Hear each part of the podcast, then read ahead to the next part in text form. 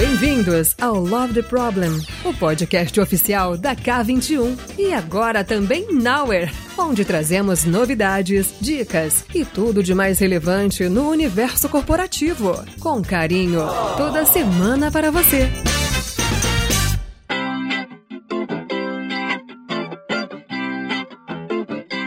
Estamos aqui, queridos amigos, com nossos amigos lindos, maravilhosos do Case Secret, um dos cases mais queridos, mais bonitos, longos e que revolucionou também a história da Nauer, não só da Nauer, mas obviamente a vida de todas as pessoas que estão aqui. Meu, por que, que esse case é tão lindo para mim, né? Porque além de eu ter ficado lá, acho que pouco mais de um ano, nem sei, né? Também fiz parte desse case, estou aqui com meus amigos. A gente saiu desse case muito transformado, como pessoas, como profissionais e muito amigos.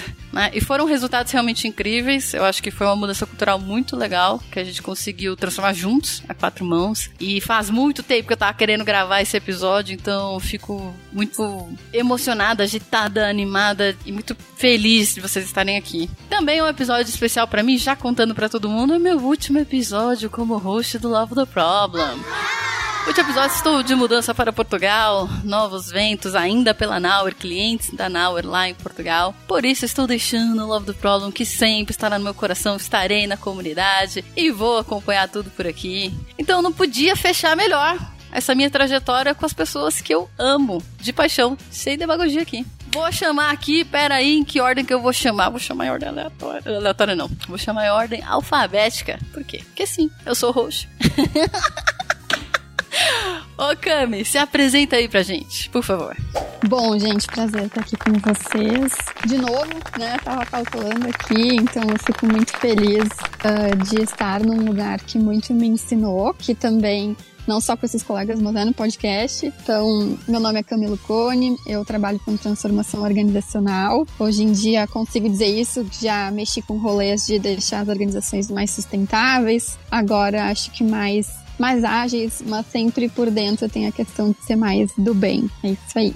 Linda, linda, linda. Em ordem alfabética, então, se eu não pulei a quinta série, mentira. Vamos ao CFC. Se apresenta aí. Fala galera, bom estar aqui de volta com vocês. Prazerzaço, sim, só reiterando aqui o que a Andrea falou. Muito prazer de estar com os nossos convidados aqui, não vou fazer spoiler, vocês estão ouvindo. E muito obrigado por nos receberem aí, estarem ouvindo. Boa tarde, bom dia, boa noite, sei lá, quem estiver ouvindo a gente. Vambora, vamos nessa. Bonito. Agora, da van, que não é, que não é o quê? Da Kombi. ah, Deia, a gente vai ficar sem a tua risada nos episódios. É, é isso que tu tá falando? É isso, mas não tem problema. Eu gravo aqui um áudio e, e vocês podem pôr no replay. Tá bom. Vai lá, tudo bem. Gente, muito feliz por estar aqui. Acho que é a segunda vez que eu tô participando. Acho que feliz pelo momento, pelas pessoas que a gente vai, pela essa hora que a gente vai, vai, vai conduzir. Uh, hoje eu tenho 11 anos de Cicred, trabalho, estou com um chapéu de liderança de transformação organizacional, né? E hoje acho que sou uma pessoa que no final do dia eu sempre fico pensando assim, por que que eu estou fazendo isso? E, e, no fim é, é achar um lugar que a gente possa realmente perceber valor, real, realmente perceber que o nosso tempo de trabalho está tá gerando contribuição para aquilo que a gente acredita. E eu luto, acho que diariamente para conseguir fazer o lugar onde eu trabalho ser esse lugar, né? Então, acho que a gente vai falar bastante sobre transformação organizacional e, e a transformação digital que a empresa está passando, está vivendo. E a ideia é a gente compartilhar um pouquinho aí, trocar os aprendizados e o que a gente aprendeu e está aprendendo desse movimento. Bonito, bonito. Fala muito bonito. E, por último, porém não menos importante, o Lorde Gabriel. Se apresenta aí. É, fiquei envergonhado, lógico. É um título que eu não tinha, mas fiquei feliz aí com o reconhecimento, aí com esse título de nobreza. Salve, galera. Bom, eu sinto muito feliz de rever os amigos, juntar pessoas especiais aqui que, que nos, nos trabalharam muito juntos aqui em várias evoluções, tanto no Cicred, evoluções pessoais, evoluções de carreira, de transformação. Foi muito legal. Tá com muita saudade de, de vocês bastante ansioso por esse papo, que fazia tempo que a gente vinha conversando para ter esse momento, acho que vai ser muito rico, estou bem feliz. Também atuo aí como um agente de, de transformação, Tava vivendo mais o dia a dia na ponta ali, junto com os times de negócio, apaixonado aí por gestão por resultado. Hoje eu tava, inclusive, a gente estava dando uma olhada nos resultados que a gente teve de resultados de negócio e a gente bem feliz olhando para trás tudo que a gente conseguiu de ter de geração de valor e essa orientação para o resultado. Então, e faz parte de todo esse processo de transformação que a gente teve juntos, viveu juntos aqui no Cicred. Então, bastante ansioso e bastante feliz para a gente ter esse papo com essas pessoas especiais e falar um pouquinho então de como foi essa transformação no, no. Ah, eu fico emocionada. Acho que quem tá ouvindo talvez não, não sei se consegue perceber a emoção que a gente tá sentindo aqui, né? Porque realmente é um case que foi muito importante pra gente como Nauer. Tanto pelos resultados gerados, pela transformação que a gente percebe, mas pelo cuidado e o carinho na formação das pessoas e essa parceria. Ficou realmente um sentimento de amizade, de parceria muito grande. Então, acho que por isso que eu tenho tanto carinho e tanto orgulho desse case. E sem mais delongas, eu vou começar aqui com as perguntas, porque quem tá ouvindo deve estar tá curioso, né, de entender essa trajetória, esses resultados, como é que a gente fez. Então, eu quero que as pessoas tenham clareza dos comos também e dos resultados que a gente alcançou. Mas eu acho que a gente precisa dar um pouquinho de contexto para quem tá ouvindo. Então acho que de uma maneira breve vou pedir para alguém aqui trazer, né, onde que foi que começou essa transformação do Cicred, qual que foi a motivação lá atrás e depois qual foi a motivação de chamar a Nauer K21, né? Porque teve, obviamente, já estavam num, num, num caminho de transformação antes da gente chegar lá. Então eu queria entender primeiro a motivação, qual era o cenário, né? Dado que, inclusive, se vocês puderem trazer aqui essa pimentinha, esse tempero de ser, né, uma cooperativa, não necessariamente um banco. Então eu queria que vocês trouxessem também qual era o cenário que vocês tinham lá atrás. A gente, eu acho que o começo assim do movimento que a gente chamou lá no início de transformação digital, ele aconteceu lá no final de no final de 2016. Então o start real oficial da transformação ele foi em 2 de janeiro de 2017. E ele veio através de um planejamento estratégico de tecnologia. Então, eu acho que aqui traz um talvez um padrão que se repete e que a gente foi tomar consciência e uh, isso depois de um tempo que a gente fez um planejamento estratégico de tecnologia para uma dor que existia na época de tecnologia e a gente decidiu naquela época lá fazer uma troca do core bancário, que o que, que é um core bancário? É o nosso motorzinho aqui, né? O motorzinho que faz todos os nossos processamentos de transações. E esse movimento ele, ele acabou acontecendo de, como se fosse uma spin-off, assim, um, um start, uma operação paralela para fazer esse movimento de transformação digital, mas principalmente com foco de trocar o core bancário. Então, a partir dali a gente quando, quando começou esse processo, a gente dizia assim, bah, a gente precisa de 18 meses, tem uns 18 meses para mostrar uma percepção de valor desse processo, desse novo core bancário. E a gente lançou, lançamos um, a primeira conta 100% digital do Cicred, que chamava na época ali o UP Cicred, que foi a primeira, primeira organização cooperativa de crédito que fez uma associação 100% digital. Então a gente conseguiu experimentar bastante coisas relacionadas a tecnologias, mas como uma operação paralela, né, seguindo uma cultura diferente do que a da operação que a gente já tinha. E experimentando num contexto muito pequeno, na verdade, impactando pouco nossos, os nossos associados, nosso, quem realmente é, faz parte do nosso sistema. E eu acho que essa origem foi o, foi o gatilho de tudo. Só que eu acho que volta a dizer assim, o nosso foco estava relacionado à tecnologia, né? Então a partir de 2019, a gente começou a tentar fazer alguns movimentos de integrar, voltar, retornar, o que a gente chamava de retornar a nave mãe. E esse movimento ele acabou sendo bem complicado e começou a trazer até alguns elementos que a gente depois foi descobrir que talvez não foi o melhor caminho, mas eram os elementos muito de estrutura. Então a gente precisava muito assim, precisávamos unificar a estrutura para voltar à nave mãe. 2019 a gente tentou fazer isso, não conseguimos, por N motivos. E daí a gente pediu uma ajuda a alguém algumas, algumas pessoas. E aí é onde surge a K21 no nosso caminho, né? De como a gente poderia pensar de uma forma de, naquela época, eu acho que as primeiras conversas que a gente teve com a K21 é, era uma. Como a gente unifica a nossa estrutura, nos ajudem a unificar a nossa estrutura. Então era essa a nossa conversa. E daí, só que eu acho que todo esse movimento de transformação digital, a gente tem que entender que o Cicred, ele tem um propósito talvez diferente de, de bancos, né? E eu vou até chamar aqui a Cami, que é uma mega especialista de cooperativismo, para falar um pouco sobre qual é a diferença da cooperativa de crédito do de um banco. Porque isso também conta muito da nossa história do porquê que a gente seguiu a transformação digital da, dessa forma, pelo menos o start dela. Legal. Sabe que fiquei pensando, né? O que será que as pessoas imaginam que a gente está falando desse case, se é um, se é um banco, uma cooperativa de crédito só tem crédito, né? E esse movimento uh, do, do, cooperativismo, a gente conhece pouco no, no Brasil, embora 50% de tudo que a gente come passe por uma cooperativa, a gente não tem noção de quanto ele tá no nosso dia a dia. E aí eu dou, eu dou aula sobre isso, de tanto que eu me apaixonei assim pela ideia e pelo movimento de resolver o problema que as pessoas têm, mas tendo o dinheiro como meio, não como fim. E aí depois que deu certo alguns tipos de cooperativa, isso tudo começou lá na Inglaterra o pessoal começou a fazer as cooperativas de crédito mesmo, que é um peer-to-peer -peer um pouco mais antigo, digamos assim, mas muito moderno ao mesmo tempo. Então, que em vez de ter um intermediário, um banco fazendo a transação, não, vamos fazer o seguinte, eu te empresto aqui, quando tu tiver mais, tu me devolve ali. E quem gerencia isso são os próprios donos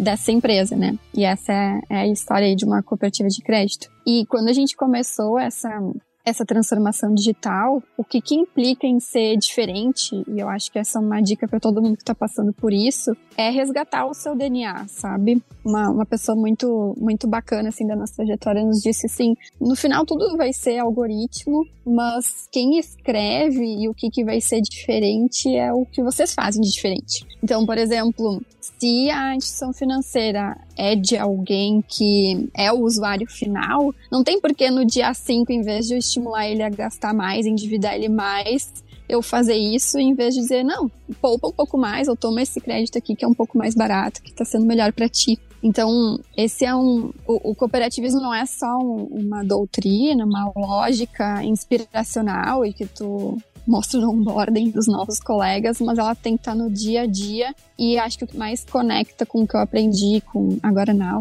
e com os colegas aqui é que isso uh, tem tudo a ver depois com o mundo dos OKRs, das métricas, de ser customer centric de verdade, né? Valendo. E a gente tem a desculpa poética para ser, porque eu sempre imagino assim, ah, vou receber o acionista num tapete vermelho, aquela pessoa ricaça, assim, clássica, banqueiro da Suíça. Não, é, é o tiozinho ali que planta, é ele o dono, então não tenho por que fazer mal para ele, enganar ele, eu quero o melhor para ele, né? Então acho que isso que nos move também é batalhar para fazer diferença toda segunda-feira trazendo até os meus 20 centavos aqui, né? Mas eu acho legal essa conexão e faz toda a diferença, né? O princípio ali do cooperativismo é atender as necessidades do associado, né? E isso muda muito a toda a lógica de, da tua entrega de valor, tua empresa, né? Enfim, uh, geralmente uma empresa tradicional, ela tem esse foco em atender as necessidades dos acionistas, geralmente, ou elas são as principais, né? São as necessidades dos acionistas, as intenções dos, dos acionistas.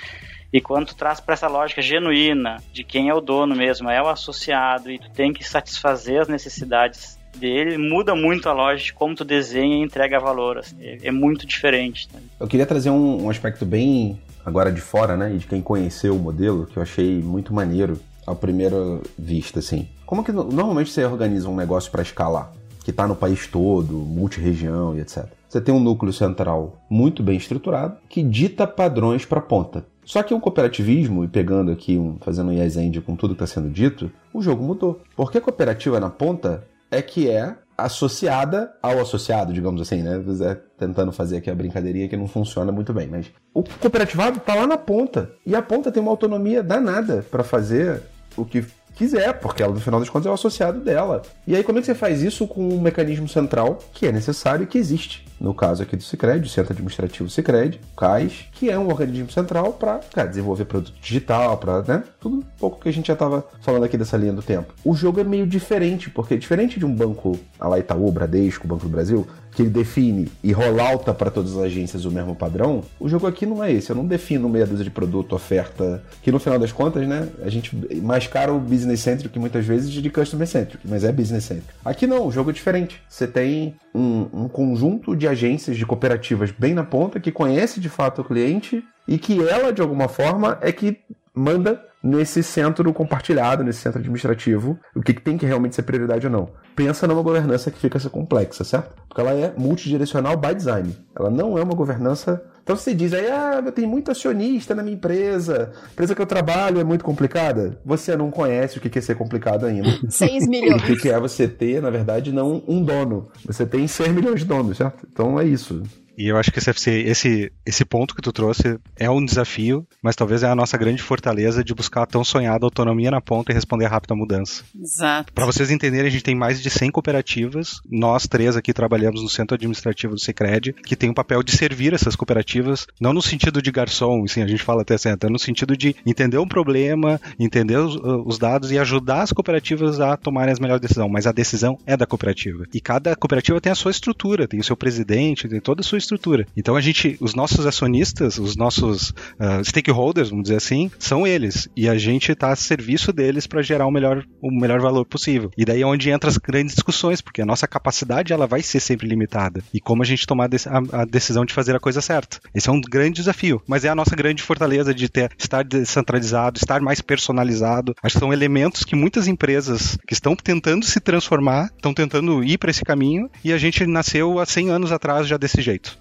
Né? Então acho que acho que esse é um, é uma, um, é um caminho aí que é a transformação digital, que até até até para também a gente deixar atualiz nos atualizarmos aqui como a gente está conduzindo a transformação, a gente está nem chamando mais de transformação, estamos chamando de evolução digital, justamente por entender que tem muitas características do nosso DNA que já estão conectados com essa era que a gente vive. O ponto é óbvio que a gente tem que evoluir muitas coisas para conseguir estar conectado com o digital em si, com o comportamento que o digital nos trouxe. Então é um pouco do que a gente está vivendo aí. Eu acho que juntando esse caldeirão para dizer que problema a evolução digital resolve, né? Eu acho que essa, essa algumas perguntas viciantes que os CFC e a ideia deixaram para nós aqui. Que problema a gente queria resolver? Então, o Davi estava fazendo a linha do tempo, né? 2016, 2017. É, era um movimento muito forte de startup, fintech, digitalização. Então, uma coisa é manter a instituição uh, relevante, perene e digital para realmente atender no dia a dia. Acho que tinha esse, muito esse, esse contexto. Tem também um desafio de uma experiência mais integrada, mais omnichannel, porque uma coisa necessariamente não se conectava com toda a experiência e também é muito, é muito fofinho, eu acho muito legal. Quando a gente vai a campo, assim, com, com o gerente que vai visitar cada pessoa, ele, às vezes o negócio e o atendimento não é mais dentro da agência, mas ele pode continuar na agência como uma opção, então tu tem que ter essa flexibilidade. E esse contexto que a gente tá falando de uma governança super uh, complexa e referente à, à priorização. Então, como é que a gente reúne todos esses elementos para ir em direção ao que as organizações já estavam também se atualizando em termos de tecnologia, mas mantendo toda essa essência, essa personalização e essa complexidade que, que faz ser o diferencial também, né? Legal. Vocês são ótimos de dar contexto. Acho que quem ouviu aqui já entendeu qual era o cenário. Estou muito grata a vocês. E aí eu queria trazer um pouquinho da voz pro, pro CFC, porque quando é, eu não tava lá no comecinho, né? Cheguei uns três ou seis meses depois. A gente ficou acho que um ano e meio lá. E aí, mas eu sei que você estava do começo ao fim. Até por isso que eu, que eu chamei. E eu queria que você trouxesse, se você puder, e vocês vão complementando também, essa perspectiva de chegar lá, normalmente vem, chamam a gente para uma transformação, normalmente já solicitam pra gente, ah, um reorg, uma coisa específica, né? E aí a gente vai entender qual é o problema que a pessoa quer resolver, e aí a gente pensa em diversas soluções que fazem sentido para aquele contexto, né? Para aquele momento. Então eu queria que você trouxesse um pouquinho dessa trajetória, desse início, qual foi a sua percepção, como é que vocês foram direcionando, até a gente chegar chegar nessa estratégia de, poxa, vamos testar um mergulho, vamos testar entrar numa área e fazer efetivamente acontecer, que foi exatamente a área de investimentos que eu, eu cheguei lá no finalzinho. Eu vou devolver a bola para eles, tá? Uh! É, a gente não combinou nada não, mas assim, só uma coisa que eu acho que é para devolver a bola é que o trabalho, na verdade, começou antes de ter um contrato assinado. Começou dizendo, tá, mas é, fazendo essa pergunta. Eu acho que pra, principalmente da Van, Camila no início, o Gabi chegou logo na sequência, mas Tá, mas o que a gente quer resolver com esse problema de unificação aqui que a gente está trazendo de estrutura? Acho que o Davan trouxe até agora há pouco, ou o Gabi. O que a gente quer fazer aqui? Mas é isso mesmo? Mas qual é o ganho de negócio que está por trás aqui? Aí quando o negócio e cliente, certo? Estão associados, estão juntos aqui. E essas perguntas eu acho que na verdade foram as habilitadoras para que as fichas dentro do próprio time aqui caíssem. E não, tipo, a gente tivesse só que fazer um diagnóstico, aquela coisa meio sapiente e, sabe? Tipo, um para N, né? Como se a gente tivesse. Mas não, a gente chegar a quatro mãos num processo de é, de fato, se a gente for por aqui, a gente vai tá fazendo um 2.0 do que a gente já vem tentando fazer. Não vai. Vamos tentar por um outro caminho? Eu queria ouvir de vocês, na verdade, para dar voz a vocês mesmo, de como que foi para vocês, assim, essa, essa revolução. É, mas até comentando até hoje, por uma coincidência, eu tive que mexer até alguns pedidos de compras, eu me lembro que fiz o processo de contratação lá da K21, né? Quando o Davan trouxe ali a contexto do planejamento estratégico de TI, ele era um desdobramento do planejamento estratégico da organização, mas ele estava endereçando problemas do domínio técnico, muito do domínio técnico. E a gente estava com esse foco. Quando a gente chamou também a K21, eu me lembro que a gente queria muito trabalhar nessa questão do reorg lá, do domínio lá, organizacional e muito trabalhar e resolver problema de estrutura. E, e aí eu venho o primeiro aprendizado, assim, quando a gente começou ali, né, com o início ali com, com, com o Bob, com o Panda, ali com o Guga, começou a falar de OKR, de gestão por resultado, e a gente olha, tá, mas a gente queria juntar as estruturas, e a gente começou a entender que a gente sabe que os quatro domínios são importantes e que eles têm que ter um equilíbrio entre eles, mas quem puxa mesmo os quatro domínios é o domínio de negócio. Ele que dita ali o caminho que tem que ser seguido na linha desse mantra que você também nos ensinaram, que, ah, que problema de negócio a gente quer resolver. E isso bah, deu uma virada de chave, bah, mas teve essa primeira sacada, tipo, ah, agora a gente entendeu, a gente tem que,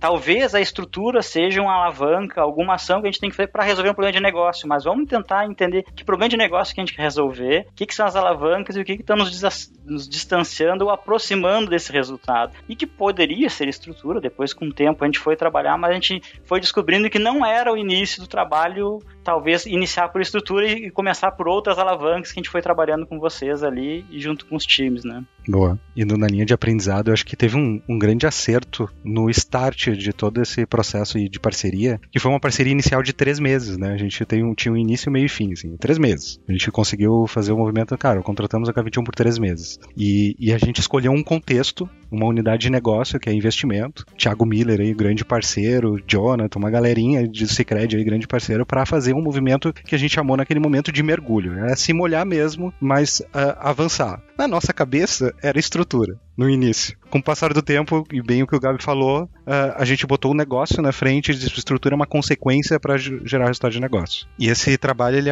então o conceito de mergulho ele foi fundamental, porque a gente isolou num, num, contexto uma fatia, conseguiu gerar aprendizados de forma rápida, então em três meses a gente conseguiu experimentar muita coisa, até aquele contexto, o investimento tinha OKRs, mas estavam na gaveta, não estavam sendo governados, e a gente conseguiu experimentar ali e começar a gerar resultados de negócio com, com a intencionalidade. E isso foi a força motriz para o movimento de transformação organizacional. Porque daí, em três meses a gente conseguiu mostrar que uma abordagem diferente gerava resultados diferentes e que e daí quando a gente começou, a gente tinha uma estratégia de trabalhar de, num olhar de centro, assim, olhando, fazendo um todo, um grupo mais core e o outro grupo mais mergulhando. E o grupo core, ele olhando para isso, fazia relação direta com a diretoria, com a alta liderança, para trazer esses aprendizados e transformar isso num, num, lugar mais de escala. E daí foi onde a gente começou a se explorar, por exemplo, com OKRs estratégicos. A gente não tinha. A gente começou fazendo inicialmente em uma unidade de negócio. E, enfim, acho que foi, foi essa jornada aí que fez um, o ser o agente de mudança. Poderia ser o contrário. Não, vamos resolver uma camada aqui que é, sei lá, negócio ou que é a estrutura, vamos organizar toda a estrutura da empresa e a gente ia ficar ali ali trabalhando um ano, dois anos e e não gerar resultado. A gente até quis, né, Dava? A gente até quis. Eu me lembro direitinho, até, até bom ter recurso escasso, porque a gente, eu me lembro que, não, olha só, a gente começou a juntar as estruturas, agora a gente tem que juntar negócios de todas elas, porque a gente tinha juntado o legado e novo core, né? Mas aí vocês têm que vir nos ajudar a juntar todas com o negócio. E aí o pessoal diz, ó, oh, para todas não tem grana, não vai dar. Como, aí eu acho que isso que você trouxe é bem legal, que já na proposta, na primeira interação, como a gente fatia, como a gente faz um experimento, né? Então, esse primeiro teste de investimentos, eu concordo, foi, foi muito legal. E além desse aprendizado, eu acho que a gente foi, aí aprendizado pessoal nosso também, a gente foi se deixando aprender e levar também, né? Nossa, tá aí a estrutura, tá aí a estrutura. E aí um, a gente começou a dar tempo ao tempo de, não, vamos viver o que, que a gente resolve o problema de negócio, vamos identificar, ah, beleza, vamos fazer check-in de OKRs. Ah, o molho secreto é o check-in, ok. Ah, mas e aí, nossa, e a estrutura, e a estrutura? Porque em nenhum momento a gente combinou de que, tipo, jovens, a gente não vai fazer estrutura primeiro.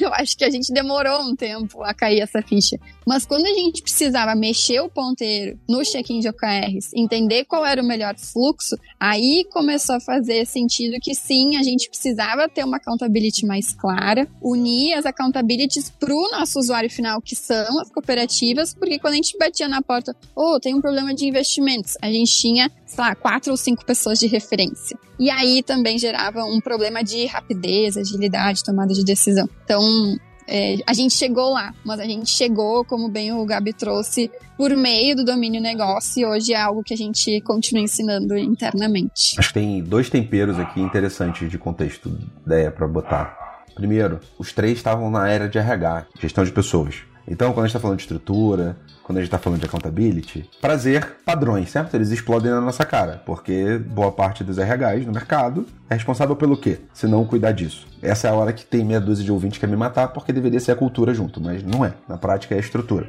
Esse é um padrão que a gente vê bem no mercado. E um segundo ponto: no ambiente num contexto de governança complicado como que a gente estava, a gente falou agora há pouco, né? De, pô, são múltiplas cooperativas, cada uma. Cara, o Brasil é enorme. Imagina a cooperativa que atende o Nordeste, interior do Nordeste, e a cooperativa que está no interior de Porto Alegre. São dois público-alvos completamente diferentes, necessidades completamente diferentes. Se eu tentar alinhar no ambiente de priorização tática o que, que é prioridade, boa sorte. Essa guerra não acaba nunca. Porque não vai alinhar. Se eu não alinhar no aspecto de resultado, um ambiente mais estratégico, e é uma palavra super perigosa, certo? Porque estratégico pode ser qualquer coisa. Então, chame aqui de OKR, de objetivos, de resultados, é número, quant. Se eu não disser é para lá que a gente está indo, a gente vai morrer na praia tentando. Porque não dá. A quantidade de itens e a variabilidade de itens vai ser sempre muito grande. Como é que eu escolho para que caminho eu quero seguir? Qual estrada que eu vou pegar? Então, esse é um processo muito intencional nessa estratégia de transformação, evolução, que a gente, cara, por onde comece, por onde começa, tem que começar de alguma forma, tipo, olhando para algo que ajude a, tipo, a, a, responder esse tempero. Boa sorte, tem muitas empresas que começam pelo portfólio portfólio de projetos, etc e tal. Não vai dar pra alinhar no portfólio de projeto, porque se eu não disser o que, para onde que eu quero ir, vai continuar chovendo o projeto aqui, cada um puxando para um lado, né? Já era um contexto que queira não, vocês vinham vivendo. Então, acho que é um, um temperinho interessante aí. Tu sabe, CFC, que encerrando os três meses, assim, a gente fez aquela reflexão dos, dos principais aprendizados, né? Ali no contexto de investimentos. E foi onde a gente daí estendeu a parceria com a K21, mas a gente mapeou esses, entendeu já, conseguiu fazer uma leitura desses padrões que estavam se repetindo e a gente até escolheu ali e definiu três alavancas de movimento que a gente precisava olhar com um conceito um pouquinho até mais de amplitude. E daí gestão por resultado era uma delas, né? Porque ficou muito claro assim, quando vinha as perguntas, tá, mas qual é o problema que a gente está querendo resolver? E, e, às vezes dava umas travadas, assim, tipo, e, e, a intencionalidade daquele problema, qual é o ponteiro que tu quer mexer, também dava uma travada. A gente foi ver, não, peraí, a gente precisa fazer uma força muito maior aqui sobre gestão por resultado. Então foi uma alavanca que começou ali início de, de 2022, né? Então encerrando ali o ano de 2021. E o outro foi, daí eu acho que conecta muito na tua fala aqui, que é a estratégia sistêmica, porque no fim a gente não tava essa essa existia uma estratégia, mas a gente não, não sentia que ela era um olhar sistêmico. E nesse nosso contexto onde a gente tem mais de 100 cooperativas e a gente entender que a capacidade é limitada, eu não posso ficar gerando expectativa para 100. Eu preciso ter um contexto de alinhamento mais estratégico para conseguir dar, ter um, um, centro administrativo mais direcionado. Então saiu toda uma frente que depois se desdobrou e dá para a gente puxar a Maria um dia aí para um episódio, que é a nossa líder ali de estratégia, que a gente fez um movimento de ciclo. Fica a dica, tá convidada, Maria, mas você não veio ainda. Fica a dica, Maria. Cansamos de convidar, vem, Maria! é, que todo um movimento de ciclo estratégico fenomenal, assim, que a gente trouxe uma abordagem diferente daquela que a gente fazia antes. Por quê? Justamente, daí se for ver um gatilho gatilho foi, foi esse, que foi plantado ali nesse, nesse movimento. E o terceiro é a accountability, que, que entrava nessa linha da clareza sobre as responsabilidades, que batia assim em estrutura, mas tem uma característica nossa cultural também, de ser uma cooperativa, que às vezes fica muito colaborativa e não está muito claro de fato a responsabilidade. Então a gente começou a tracionar esses, essas três alavancas. E a partir daí que a gente começou, como transformação organizacional, né, pensando como a gente poderia alavancar esses três assuntos. E daí, daí a gente começou a ter outros tipos de abordagem, né, outros comos para resolver esses problemas que estavam se repetindo. E eu queria pegar um outro gancho, que até antes a gente, imagina a gente vai entrar agora nas, nas alavancas, mas resgatar um, um ponto que a gente começou por uma intencionalidade, fez toda a diferença ali, né, o ponto ali que, que o CFC trouxe da gente estar vivendo em GP, em gestão de pessoas ali, tá?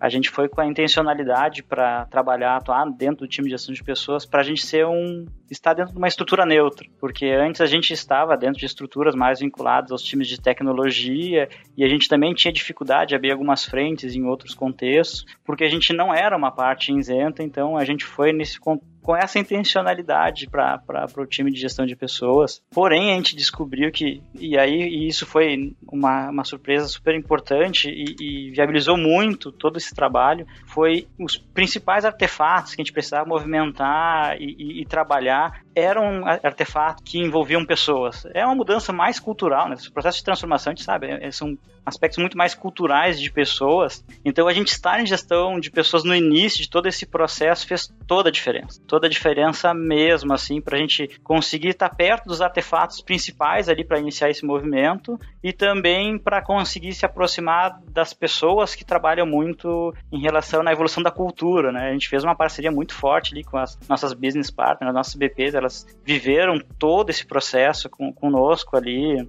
a própria Dani ali, que foi uma fortíssima patrocinadora de todo esse processo de, de, de evolução, de transformação naquele momento. Então, a gente estava no lugar certo, com as pessoas certas para iniciar esse movimento. E isso fez toda a diferença, tá, gente? Queria trazer esse momento de que, uh, com esse patrocínio e essa amplitude, eu, eu brinco que a gente conseguiu uma coisa que a gente não tinha conseguido antes nas transformações, que era uh, também um aprendizado que você trazia bastante, mas dominar a narrativa, né? Senão, senão ela te domina, né? Que história está sendo contada no momento. A história era a seguinte, gente, estamos todos juntos no centro administrativo em mais um momento de transformação, porque isso faz parte da nossa cultura de aprendizado e é para esse lado que a gente vai. E aí, como a gente, a lógica dos mergulhos, a gente acertou a mão aqui junto com a K21, a Nauer, na lógica de, acho que até aquela lógica de, de escassez e demanda deixou sexy Antes, transformação era tipo, ah, meu time não é bom, então precisa ser transformado. E agora não, era assim, nossa, olha que legal, aquele time fez isso, mexeu o ponteiro de resultado, a gente levava eles num bate-papo para mostrar o que, que foi uh, feito, as pessoas saíam felizes, contando, elas mesmas contavam esses aprendizados, e aí a gente começou a ver que tinha fila na porta. O outro time queria fazer, a outra, a gente foi por verticais fazendo, né?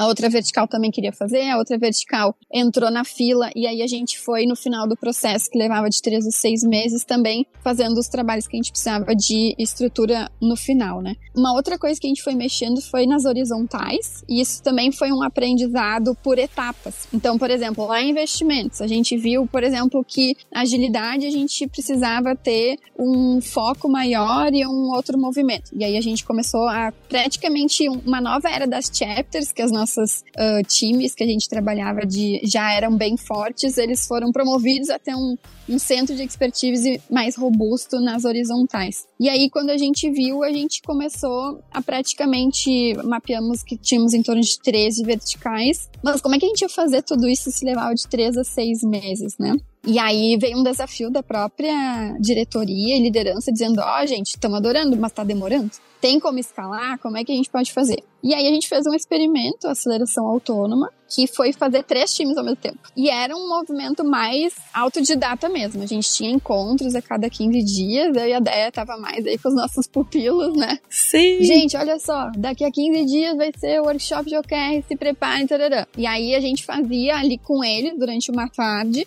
mas quem voltava para casa e fazia eram eles mesmos. E foi muito legal, que era um time assim, era o head, a business partner que a gente falou, uma pessoa de produto, agilista. Então, agilidade localmente foi muito parceiro, porque as mudanças, acho que esse foi um outro aprendizado da, da nossa parceria juntos, é que o time tinha que sustentar a mudança e continuar se desenvolvendo. Então, preparar o time localmente que ficava era essencial e eu ficava bem, bem orgulhosa que, como a gente ensinava todo mundo junto, às vezes era a BP me dizendo assim, tá, mas olha só, seu OKR não tá legal, é isso aí. Então, a gente começou a desenvolver essa competência em, em grupos multidisciplinares que temos até hoje, né? Ai, que lindo, se manteve. Fico emocionada, porque a gente criou junto, né, esse programa de aceleração autônoma. Mas antes da gente falar de aceleração autônoma, eu quero voltar, porque assim, a gente falou dos do símbolos da transformação, né, vocês falaram de gestão por resultado, accountability e estratégia sistêmica, certo? E aí a gente também falou dessa questão de gerar o desejo, né, e em algum momento a gente foi lá, conseguiu gerar um, um desejo, conseguiu mostrar resultados nessa primeira vertical de mergulhos. A gente não saiu tombando todas, né, até porque não, não é uma coisa que a gente recomenda, a gente vai fazendo aos poucos, aprendendo e trazendo esse aprendizado, né, tanto para alta liderança, que eu me lembro que é uma coisa que vocês começaram a questionar, como também fazer lives, fazer chamar toda uh, o CAS para poder apresentar esses resultados, as próprias pessoas das áreas apresentarem esses resultados, o que faz e colabora com que as pessoas comecem a falar, nossa, dá para fazer diferente, dá para gerar um resultado pô, em três meses vocês conseguiram esse resultado aqui, entendeu? Acho que isso foi muito interessante e muito intencional. Mas eu também queria que a gente conseguisse trazer aqui essa visão uh, intencional que a gente teve de profundidade versus amplitude e sobre os artefatos de gestão. Porque em algum momento vocês também citaram os OKRs. Então fui lá, fiz um mergulho, tive uma série de aprendizados, trouxe uma reflexão e aprendizados, certo, para a diretoria e consegui de alguma forma trazer essa clareza de tipo, gente, talvez a gente precise olhar para a estratégia de uma maneira mais sistêmica. Então eu queria que a gente trouxesse um pouco dessa intencionalidade. Fiz mergulho, mexi em artefato. Fiz mergulho, aprendi, mexi em artefato. Queria que vocês trouxessem um pouquinho dessa intencionalidade. A nossa organização para fazer o um movimento era bem isso. Eram algumas pessoas dedicadas e jogando junto, né, de quatro mãos ali, uh, K21 e Cicred para acelerar resultados de negócio no contexto, e um outro grupo que conseguia ter uma visão mais de, de amplitude, né, vendo esses aprendizados que deram certo, empacotando isso para contar uma história e pensar como fazer isso num olhar mais de amplitude. E daí muitas vezes envolvendo a área responsável para conduzir isso, né? Mas baseado já num aprendizado existente. Tem artefatos, então, exemplo, o OKR, a gente fez todo um mecanismo para conseguir chegar no nível de um OKR estratégico e depois, né, eu acho que aprendizados que foram acontecendo depois é o nosso OKR estratégico, ele ainda não era um OKR estratégico mesmo, porque ele estava ainda muito no contexto do CAS, do Centro Administrativo, e, a, e o ciclo estratégico trouxe o OKR agora com um olhar sistêmico e a gente está, principalmente agora esse ano, vai começar a governar ele de uma forma agora sistêmica, então não é só o CAS, é todo o Cicred, então usando a governança para isso. E a gente sempre tão, teve essa intencionalidade de intencionalidade de fazer essas conexões entre peguei um aprendizado, deu certo, parece ser um padrão que se repete, vamos agora empacotar isso de uma forma e fazer a gestão da mudança para fazer num olhar de amplitude. E daí tem os artefatos mais sistêmicos. Eu, eu acho que dá para trazer um exemplo aqui que é o, o o PPR, que é a nossa participação de resultado, por exemplo, é um artefato que quando a gente olhava para ele, a gente via assim, cara, esse artefato do jeito que ele está configurado, esse sistema não está contando a história que a gente está começando a contar para gestão para resultado. Ele tá, pode estar tá, dessa forma como ele está configurado, tá até atrapalhando. Ele está gerando incentivos diferentes. Beleza, quem é o dono desse artefato? É, é, é People, é gestão de pessoas. O nosso time de centro vai lá e joga junto com, com gestão de pessoas para evoluir aquele artefato em direção à visão de futuro. Então ele, ele saiu de um, por exemplo, a gente tinha lá objetivos individuais para trazer um olhar de objetivo coletivo. Porque imagina, eu tinha objetivo individual em PPR versus OKRs num olhar mais estratégico e isso não, não conversando, assim, então, falando, contando histórias diferentes. Então a gente teve que alterar esse artefato. E, e isso vai acontecendo, assim, a gente está alterando os artefatos da governança, a gente está alterando vários artefatos que são necessários para contar essa história de gestão por resultado. E essa, esse é um processo que ele não, não teve fim, assim, não, não vendo o fim ainda. A gente tá, é uma jornada uh, que, que, a gente está vivendo ainda, tá? Mas ainda a gente tem esse olhar, assim, sempre trabalhando em mergulho, profundidade, vivendo o contexto, acelerando o resultado de negócio daquele contexto, apoiando as pessoas a elas fazerem esse processo, né? Elas, a gente sempre fala assim, o importante é elas estarem evoluindo, a gente olhar para vocês e vocês e a gente enxergar a evolução. E tem várias coisas né, que, que a gente foi mantendo. Por exemplo, a gente tem a cada 15 dias fielmente um bate-papo com todas as lideranças do CAS que fala basicamente isso. Quais os aprendizados que a gente teve no contexto que estão contando essa história desse movimento. A gente tem a cada três meses a trimestral de resultado. Sim, ela acontece. Ela vai acontecer agora em janeiro, vai ter a trimestral de resultado. A gente vai ali começou a trazer até alguns símbolos culturais. A gente botou o bodezinho ali, tem alguns símbolos que foram surgindo nessa trimestral de resultados. Então, eu acho que essa consistência ela é muito importante para a gente conseguir de fato fazer a transformação. Senão ela vira um, um movimento que bota, coloca na academia e facilmente a pessoa sai da academia. Não é uma coisa que tão rapidamente as pessoas já, já vão viver essa nova prática. Né? Tem uma coisa, Davan, que a gente. que acho que é só para ilustrar aqui e reforçar uma coisa que você falou. No início, a gente não sabia se a gente ia usar o OKR. Mas a gente sabia que a gente queria fazer uma gestão de resultado mais efetiva. O OKR é a ferramenta. Sim, Só que é desperta em qualquer ser humano o, o lado de vem aí uma ferramenta nova. E é a corrida do ouro pela ferramenta nova. Isso também aconteceu aqui nesse caso. Isso é ser humano, certo? Porra, é uma ferramenta nova, diferente do. Não é BSC? Tá acostumado com o BSC, agora é o KR. Caraca, o que, que é o um, o que, que é outro? Eu preciso sair. Então vamos treinar todo mundo. Tudo isso também aconteceu aqui. Esse desejo, esse impulso natural. Mas no início, mergulho e tal, né? Os primeiros experimentos era sobre. A gente quer fazer gestão por resultado aqui? Isso vai funcionar aqui? Isso é aplicável? E aí, naturalmente, junto veio o OKR, como um como. Assim, até tinha uma frase que muita gente passou a repetir. Gente, eu não sei se é OKR ou se é o framework bananinha de gestão de resultado. Desde que a gente esteja fazendo gestão por resultado, não importa. Quando a gente tiver que escalar isso para a organização, a gente vai ter que discutir um. Mas agora, no experimento, não importa. É menos importante. Usando aqui o OKR, gestão de metas também, que, que o Davan comentou aqui. Não importa qual artefato você está mexendo, mas é o que que você. Só queria não perder essa ilustração aqui, porque ela é bem importante. Perfeito. Qual perfeito. é o objetivo de transformacional que eu estou buscando aqui? É uma gestão por resultado mais efetiva? Ótimo. Aí puxa a ferramenta para usar. Porque senão, ao invés de discutir estrutura, que era o que a gente falou agora há pouco, também ia ser implementar o KR. Esse é uma das maiores disfunções que a gente pega em todo cliente que a gente passa. Porque não é sobre o outcome que o OKR vai trazer. Fica essa discussão sobre implementar a ferramenta. Então, acho que essa é a maior armadilha. Tem uma coisa que a gente continuou fazendo também, que foi uh, identificar alguns padrões um, de maturidade.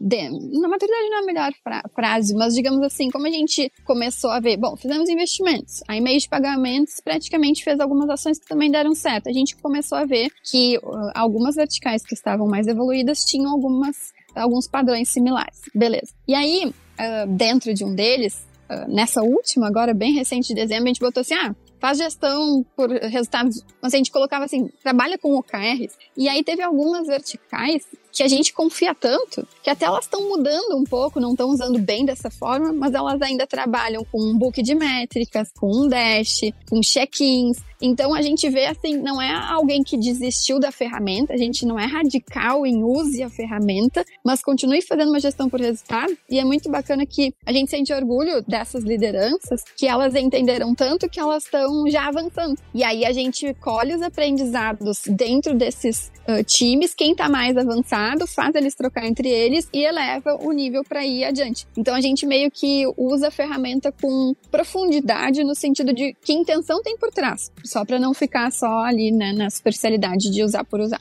E é legal falar um pouco dos símbolos motivadores. Teve um pouco dessa corrida ao ouro, da ferramenta nova, da metodologia nova. Eu acho que teve alguns elementos mas foi legal também que, que eu acho que ajudou a tornar atrativo sexy, nem a gente falou, né? Foi muito, de novo, o domínio de negócio trazendo, puxando os resultados ali, né? Então, quando a gente conseguia trabalhar e dar clareza, assim, de como a vertical conseguiu ter novos resultados de negócio diferentes e melhores, isso começou a tornar, assim, muito atrativo e as outras verticais, não, eu quero fazer isso, eu quero entender e, e trazer, porque eles viam os números e a satisfação e a relação com as cooperativas, com os associados, sendo diferente, né? E isso foi, foi muito interessante, acabou sendo um símbolo. Mas quando a gente iniciava os mergulhos, né, sempre gerava, tá, mas é só o que vai fazer, ou tu vai vir aqui falar de reorg, tinha um pouco dessa... Existiam algumas características que o pessoal trazia como uma, uma, um padrão, assim, ah, eu, eu quero mergulho, mas eu não sei exatamente o que vão fazer aqui. E era muito legal que a gente começou a usar uma abordagem,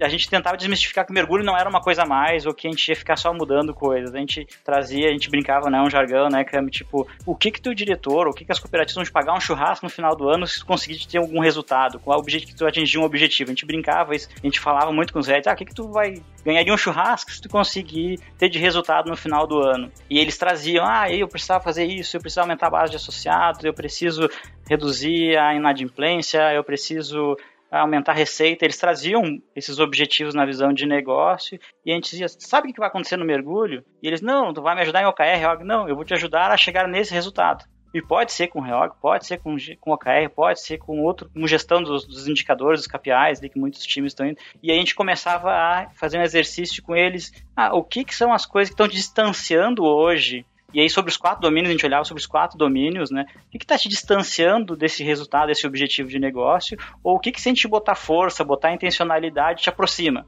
E a gente começava a desenhar, eles, ah, então tá, talvez aqui não é o reorg que a gente tem que começar, a gente tem que talvez ter realmente uma governança mais de indicadores, ou de gestão por resultado com OKRs, eu tenho algum problema, algum débito técnico, ou eu preciso melhorar meu diálogo com, com, meus, com meus associados. Então a gente começava justamente a mapear o que, que é nossas alavancas e dava intencionalidade nos três meses de conseguir a gente, ah, esse é um ponto importante. A gente não conseguiu assim resolver efetivamente, totalmente aquela alavanca nos três meses, mas a gente sempre entendia, gente, olha só, a gente tem uma condição desejada que provavelmente vai levar mais de três meses e a gente tem que seguir um caminho evolutivo maior mas a gente sempre define uma próxima condição. Em três meses eu não consigo talvez resolver essa alavanca, mas eu consigo estar muito melhor em relação a mim mesmo nesse período curto. E a gente botava uma intencionalidade e, e, e foco e rapidamente já conseguia essa próxima condição. E aí, quando a gente fechava esse ciclo, a gente já começava a planejar os próximos três meses para se aproximar daquele resultado final, daquele objetivo final que valia o churrasco, que a gente faz essa brincadeira com o pessoal. Eu gostei dessa fala do Gabs, porque acho que mostra que tanto essa intencionalidade de eu tô, tô fazendo uma transformação, olhando para esses três pilares, né, de olhar para resultado, pensar numa estratégia sistêmica envolvendo inclusive as cooperativas, né, não só o CAS como um todo, mas as cooperativas, a ponta e o accountability. Então sempre olhando esses três pilares em todos os movimentos que a gente fez de profundidade, de mergulho e de amplitude e saber que não é que a gente chegou em três meses e resolveu tudo né?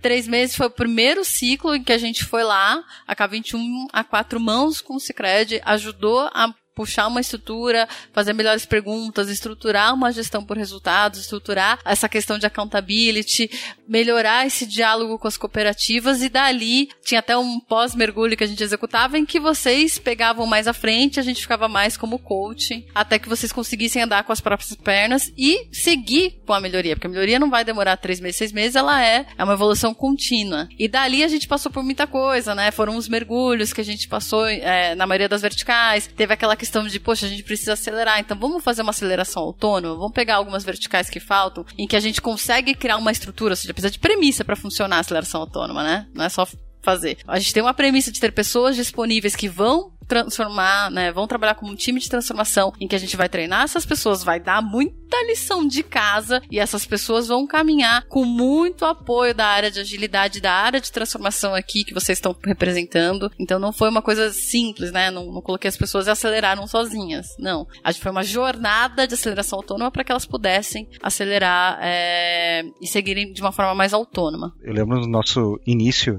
de interação, das nossas interações, a gente falava muito de, de tirar as rodinhas, né? É isso. Então, acho que essa, essa abordagem hoje as coisas mudaram. A gente agora hoje é uma área, antes não éramos uma área, eram três pessoas fazendo um movimento, muito linkado com a Dani, que é a nossa head de people, patrocinando todo o movimento, junto com a, dire a diretoria. E hoje a gente tem uma área, teve um movimento que existe um, uma, tem uma diretoria de transformação digital, que agora é evolução digital, e a nossa, nossa área está, nosso contexto, nossa célula está conectada com essa diretoria, então ela se mantém nesse contexto isento também para fazer os movimentos, mas essa, essa mentalidade de tirar as rodinhas é o que a gente vive. A gente acredita que precisa ser um time enxuto, Exato. capaz de ajudar as, as pessoas, acelerar o resultado de negócio das pessoas, da, do, dos contextos, mas que aquela, o, o mais importante é a capacidade daquele contexto continuar fazendo essas evoluções e descobrindo novas, aumentando a sua consciência e descobrindo novas formas até pra gente aprender com elas e aprendendo e transformando isso em amplitude. Então, eu, por isso que eu falo, é jogo infinito. Eu não consigo enxergar o fim de uma transformação convencional, porque a nossa consciência aumenta, os grupos estão testando novas coisas e a gente tem que ter essa capacidade de fazer essa leitura sistêmica, conectar e transformar isso viável para mais pessoas, né, dentro da organização. Eu ia falar que do lado de cá, de cá, também é um critério de sucesso nosso como consultoria, né? A gente não quer em momento nenhum que vocês fiquem independentes da gente, porque senão a gente não fez um bom trabalho.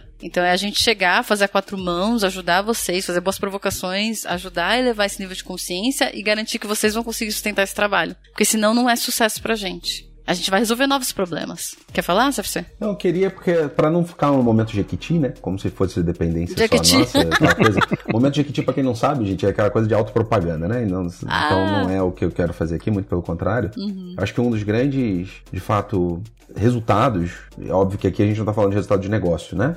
O resultado da transformação, digamos assim, ou da evolução feita, é ter esse time tocando, certo? É super injusto aqui porque, pô, dá vontade de trazer outros nomes que participaram desde o início. Diego, que estava desde o início, Vladson, que estava desde o início, e assim vai. Já estou Mancuso, que entrou também desde o início. Cara, tem muitos nomes que e eu seria injusto. Ponto. Já só deixar claro aqui que eu estou sendo injusto, não falando o nome de mais uma meia dúzia de gente aqui, pelo menos, que deveria entrar. Mas esse jogar junto que continua até hoje instalado, a preocupação de que narrativa não seja aquela narrativa falsa, certo? Que a gente tantas vezes vê em política, etc. Mas seja um negócio genuíno, focado no nosso propósito e, e que de fato a gente está sendo intencional. Isso para mim são os símbolos que ficam de um grau de consciência que vai continuar evoluindo. E até a coisa do transformação parece que tem início, meio e fim. A evolução não tem, né? E se o propósito é uma diretoria hoje, inclusive, olha quanta água passou embaixo dessa ponte, certo? Tudo nasceu lá em GP, hoje é uma diretoria de evolução do, do ambiente interno e do sistema todo cicrediano. Então, acho que isso é o principal resultado no backlog transformacional. Eu tenho a vontade e aí, já, já falando aqui, tá faltando a gente falar um pouquinho dos resultados de negócio, certo? Porque senão fica parecendo que foi só a transformação organizacional, cultural, aspecto aqui. Não, teve muito resultado de negócio no jogo. Sobre resultado, né? O Secred é uma empresa que ela cresce, né, seu resultado a média aí 13 a 15% ao ano assim, de forma consecutiva. Ela passa pelas crises, passando por essas, pela crise de uma forma isenta assim nesse movimento pela nossa característica de estar muito na ponta em lugares que, que mexendo a economia local, né? Então tem esse lado, só que é muito interessante quando nos mergulhos a gente tem um é quase um, um rito, né? Que sempre quando a gente encerra um mergulho a gente cria um book de resultado daquele contexto. E a gente tem muito cuidado de falar que esse resultado né, é do contexto, né? É óbvio que a gente fez muitas intervenções e a responsabilidade desse resultado é do contexto. A gente ajudou a acelerar aqueles resultados. E uh, hoje mesmo a gente estava conversando, né, Gabi? Gente estava falando de um book ali que é de um, de um contexto que tem resultados maravilhosos maravilhosos, assim, que foram em três meses espetaculares, justamente por toda, por toda essa intencionalidade. Então, Acho que acho que isso é, é e cada vez mais a gente está trazendo e fortalecendo essa pauta. Então é a trimestral de resultado, a pauta é só sobre isso, algo que a gente não tinha há dois anos atrás, há um ano e meio atrás, não tínhamos isso, porque a gente estava muito focado. Será que a gente está entregando as coisas dentro do prazo, né? Dentro do custo, dentro do conceito de projeto mesmo? Agora essa essa roda está virando assim, a gente está mudando a forma como a gente está medindo e acompanhando, né? Então tem uma lista de books aqui só de resultados gerados pelas essas, essas intervenções que aconteceram nos contextos, né? É, não, e é muito legal, assim, aí falando um pouco do, do como, né, é ter essa preocupação de... Nosso modelo de atuação é praticamente como uma enzima, assim, a gente quer entrar naquele contexto, fazer algumas, algumas influências e algumas modificações, transforma aquele ambiente, aquele contexto e sai, mas a gente contamina ele para que ele continue se auto-evoluindo, né, mantém esse processo evolutivo, esse é o formato formatos em que a gente tem, tem trabalhado, né? Muito explorando os resultados de negócio, mas também a gente toma esse cuidado de protagonismo, é da evolução, pensando nos mergulhos, é a evolução da vertical, é o head com o time, com a vertical, buscando esse, essa nova condição, esses novos resultados, esse novo modelo. Então a gente tem todo esse cuidado de, de, de trazer esse protagonismo para a vertical, né, buscar esses, esses resultados. E é muito legal que, como o Dava comentou, a gente, as, instituições financeiras elas naturalmente crescem bastante no, no, Brasil, elas não são tão abaladas pela, pela crise, mas a gente vê momentos, movimentos de concorrência, enfim, está se tornando cada vez mais acirrado e complexo e competitivo esse, esse mercado, mas a gente começa a ver que colocando a intencionalidade no lugar certo, com foco no, no, ponteiro certo que a gente quer mexer, o resultado vem maior ainda. A gente conseguiu entender assim, ah, quando a gente põe o ciclo de OKRs, eu quero ter tal mexida de ponteiro e põe foco e intencionalidade ali, aquele resultado vem mais potencializado e com consciência, que às vezes a gente tem resultado e a gente, ah, cresceu uma... Foi o mercado, foi a cooperativa, foi um produto novo. Não, a gente começa a ter consciência, foi um conjunto de ações orquestradas e, com, e, e, e coordenadas que nos levaram levaram a ter esse resultado. Legal que a gente já tem alguns votos, já tem alguns jargões, assim, que são engraçados, né? quando a gente já passa ali pelo, pelo centro administrativo, quando a gente vai fisicamente lá, já começa, ah, aqui já vem, eu, eu tava o dia, acho que era com a Cami, a gente indo almoçar ali, aí teve um, um head de uma vertical e disse, olha, já tô mexendo meus ponteiros, viu, aqui, aí ele tava lançando ali um, um, um, projeto educacional ali, que a gente tem ali com a parceria com a turma da Mônica, estudando, e ele nos viu ali, viu, isso aqui tá mexendo o nosso ponteiro de educação financeira, que vai mexer nesse ponteiro, então ele trouxe lá da, do processo lá da federação autônoma, então a gente já tem os jargões, assim, ah, aqui a galera do fatiar fininho, pergunta, ah, dá pra fatiar? Às vezes eles brincam com a gente, né? Ou, ah, que problema a gente tá resolvendo? São alguns, alguns elementos que a gente já ficou rotulado aqui, mas a gente fica feliz porque a gente já tá vendo que a gente tá conseguindo fazer essa contaminação aí no, no, em toda a organização, né? Ai, gente, eu queria morar nessa conversa, mas infelizmente a gente vai ter que ir encerrando. Então eu vou fazer mais uma pergunta. E aí, se você tá gostando muito desse papo, vai lá na nossa comunidade ou escreve aqui. Tem um campo do que você achou nesse episódio agora no Spotify. Eu descobri faz pouco tempo. Aí você escreve, quero saber mais sobre tal, tal coisa. Porque muita água rolou, né? Teve troca de, so de CEO, teve escritório de transformação. A gente mexeu em vários artefatos, como portfólio único, né? Criamos portfólio único, mexemos nas metas para que essas metas conectassem a estratégia e os resultados que a gente estava buscando. Então, muita água rolou para que a gente conseguisse é, ir fazendo essa transformação de forma muito intencional. Então, para encerrar, a minha última pergunta, que provavelmente vai três perguntas dentro de uma só, porque eu sou essa, sou dessas. eu queria que vocês dissessem para mim o que que ficou para vocês dessa trajetória que a gente viveu juntos, né? O que que mais marcou vocês como pessoas, como profissionais? O que que vocês percebem que realmente ficou no Cicred, né? De uma coisa só, tá? Prioriza, vamos priorizar. Puta, isso aqui marcou muito no Cicred. E me marcou muito como pessoa e como profissional. Então, essa é a primeira parte da pergunta que já tem três incluídas. Não sei se vocês separaram, mas eu tô aqui fingindo que é uma só. E a outra é dar um pouquinho de perspectiva pra gente também, de uma maneira bem resumida, dos desafios que vocês estão vendo pela frente. Então vamos lá, recapitulando que, que ficou o Cicred, a principal coisa para vocês e para o Cicred, e o que, que vocês estão vendo de desafio para o futuro. Bom ponto, bem que foi uma boa reflexão. Vou tentar trazer aqui a minha percepção, tanto para Cicred e, e, até pessoal também. Eu olho muito para trás e me vejo muito diferente de como eu era em relação a dois, três anos atrás, mas para mim, eu, eu até outro dia estava assistindo de novo ali, ouvindo e, e lendo alguns materiais ali da, da, disputa do domínio técnico, do domínio de negócio do Google, do,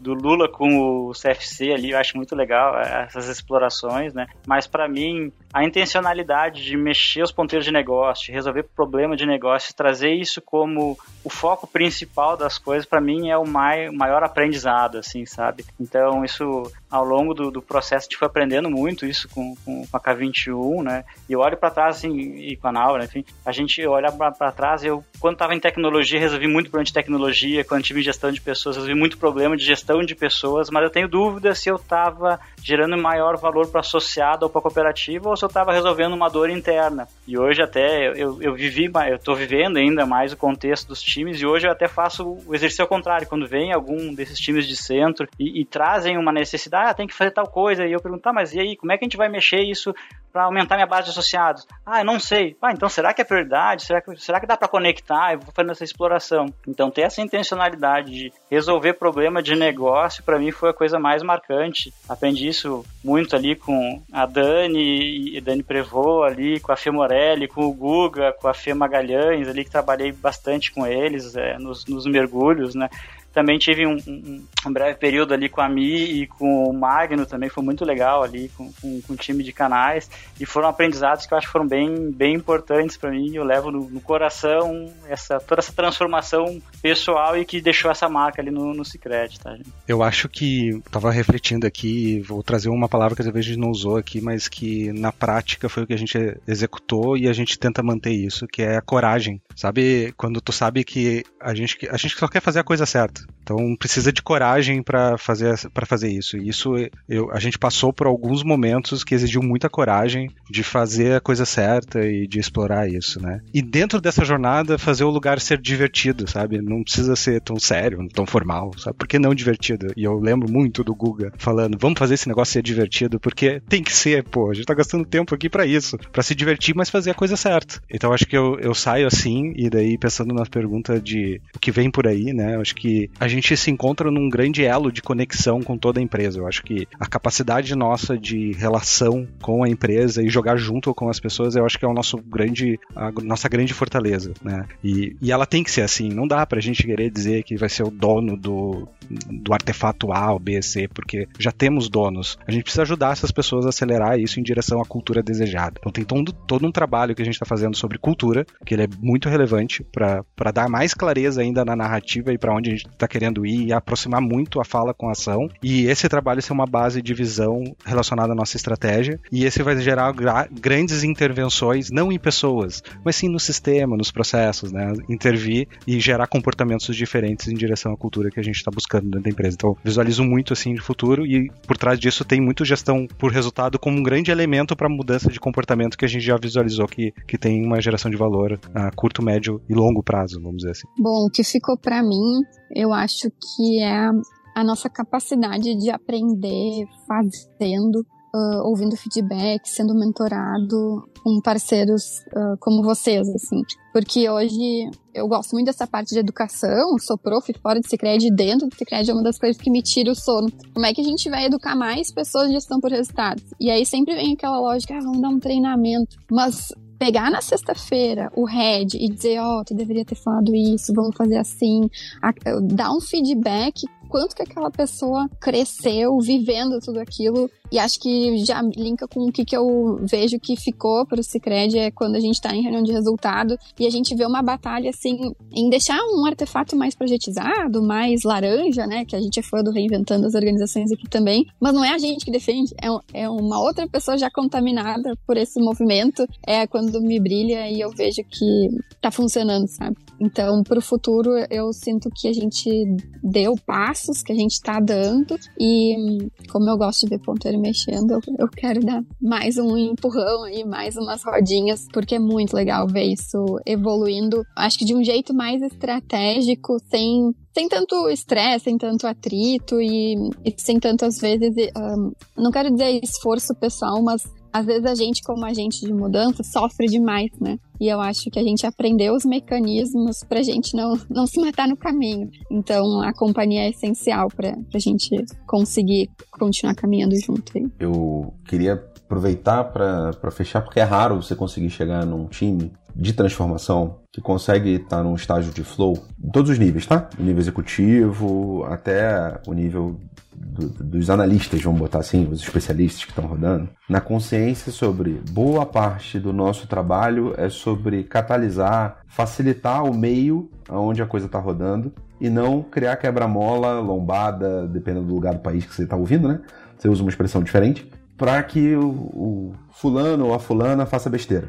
Que é aquela coisa, né? Uma visão tão funcional do, do processo. O time de transformação é uma liderança servidora. Ponto. Não vai tocar sozinho absolutamente nada. Não vai mexer ponteiro. Então, você que está ouvindo, olha a quantidade de vezes que surgiu na fala dos três aqui elementos em que eles tiraram o protagonismo deles. Porque, cara, a gente conseguiu dar tração, mas a gente não fez sozinho. Quem fez, inclusive, não foi a gente, foi a vertical de negócio. Troque o nome pelo que você quiser, sabe? Tem empresa que chama de BU, tem chama de produto, enfim. Mas é isso. É, acho que essa tem muito da essência também do que, que é você estar tá conseguindo transformar de verdade e como você faz não parar. E aí, óbvio, você tem que cuidar de si próprio, porque às vezes a gente quer mais alguma coisa que a gente tá vendo dali, é só fazer. Pô, mas tá fácil, eu acho que esse é o gargalo. Se a organização não achar que é o gargalo, a gente não vai fazer nada, porque a gente só catalisa. Mas a gente não faz acontecer. Cara, essa consciência de que a transformação é servidora é muito difícil de alcançar, até porque no nível individual é sobre desapego, certo? Você tá fazendo para ir embora. Você tá fazendo para não ser dependente de você. Então, é isso. Acho que no final, para mim, é um, um reconhecimento também, não só aos três, mas a todo o time que participou. E aí eu já vou. Tem um monte de nomes internos aqui do time da gente que participaram do processo, mas principalmente de vocês que continuaram o trabalho sem a gente e já me vieram três ou quatro da vontade de falar, eu não vou falar só para ser injusto, pelo menos já ficar alinhado aqui que estou sendo injusto, tá? Mas obrigado, obrigado mesmo, sim, a todos, porque acho que esse é o essa é a principal ficha e uma das mais difíceis. Ser líder servidor de verdade é muito punk de, de tocar. Sofre, né, Cami? A gente sofre. gente, eu tenho muito, muito orgulho de vocês muito carinho, muito amor. É, trabalhar com vocês é leve, é divertido, é fluido. Vem de um lugar de muita segurança e colaboração, muita inteligência coletiva. Então, assim, agradecer também por todo o tempo que a gente trabalhou junto, toda a parceria, os aprendizados as trocas. Pedir desculpa já a todo mundo que participou e não foi citado aqui, porque assim, seremos injustos, muitos nomes faltaram. Gabs listou vários, obrigada, Gabs. Eu lembro só de alguns que eu vou citar aqui. Teve o Panda lá no comecinho também, teve a Raquel, teve o Caribé, que ajudou também na aceleração autônoma. Eu não Teve o Bob lá no início também, né? Que ajudou bastante em investimentos. E teve mó galera do Cicred, que eu acho que eu não vou citar para não ser injusta. Macedo, Virgínia e quer, quer ser injusta? Pronto, agora vai, vai, vai, vai, vai, vai. Falou, não, Miller. Não, não bota muito pegado, não. Meu Deus, já pensou? Se ficar falando nome. A gente se lascou. O César, que foi um patrocinador desde o momento, atual CEO, não dá pra não falar dele. Então a gente vai cometer uma injustiça. Gente, desculpa, você que eu tô sendo injusto. Me chama no privado, a gente conversa. Quando eu estiver aí em Porto Alegre, a gente almoça junto, eu pago o almoço, não tem problema não. Aí, galera, se todo mundo que participou do case pediu um almoço pro CFC. Não, é, não, ferrei, né? Me quebrei. Léo, corta essa parte, Léo. Vai, vai, vai, não, não corta não, mantém. Mantém que agora tem almoço de graça pro Cicred inteiro. Churrasco de então, graça tá aí, Exato. É, churrasco é uma, nossa, uma das nossas habilidades que a K21 já experimentou aí. Isso né? é verdade, isso é verdade. Aprendi, inclusive, a tomar chimarrão com vocês. O senhor Gabriel é um DJ aí da, da churrasqueira. O cara é bom. então tá bom, gente. Pra todo mundo que ficou até aqui, muito obrigada por ter ouvido. Tragam seus feedbacks, uh, dúvidas, comentários na nossa comunidade. Também tem um campo aqui no episódio pra você escrever sobre isso. O que você achou desse episódio? Tem um campo, você coloca lá. Lindo, né? e aí vou deixar as redes sociais também dos meninos aqui pra vocês entrarem em contato com eles, com a gente, pra tirar dúvidas. Quer outro episódio pra gente detalhar quais artefatos a gente mexeu, como que a gente mexeu, qual foi... Ah! Pede para nós que a gente grava. Quer saber mais sobre cooperativismo? Procura a Camila nas redes sociais, porque tem. Procura a dona Camila. Um bocado aí de, de conteúdo. Tem até pós, né, Cami? Que você é professora. Exato. Então, pronto, vamos fazer jabá assim. Momento Jequiti aí pra dona Camila. É pelo bem do Brasil, né? tá certo. Obrigada novamente a todo mundo que escutou. Obrigada a vocês aqui. Um beijo para todo mundo. Meu último episódio. Tchau, tchau.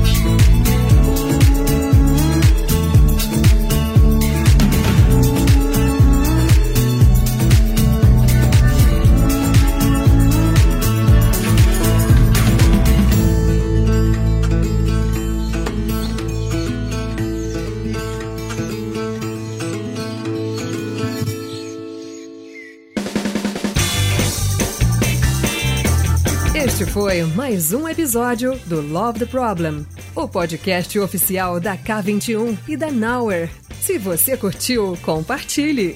Inscreva-se no seu agregador de podcast favoritos e espalhe conhecimento por aí. Procure por Love the Problem nas redes sociais e deixe seu comentário ou sugestões. Até o próximo!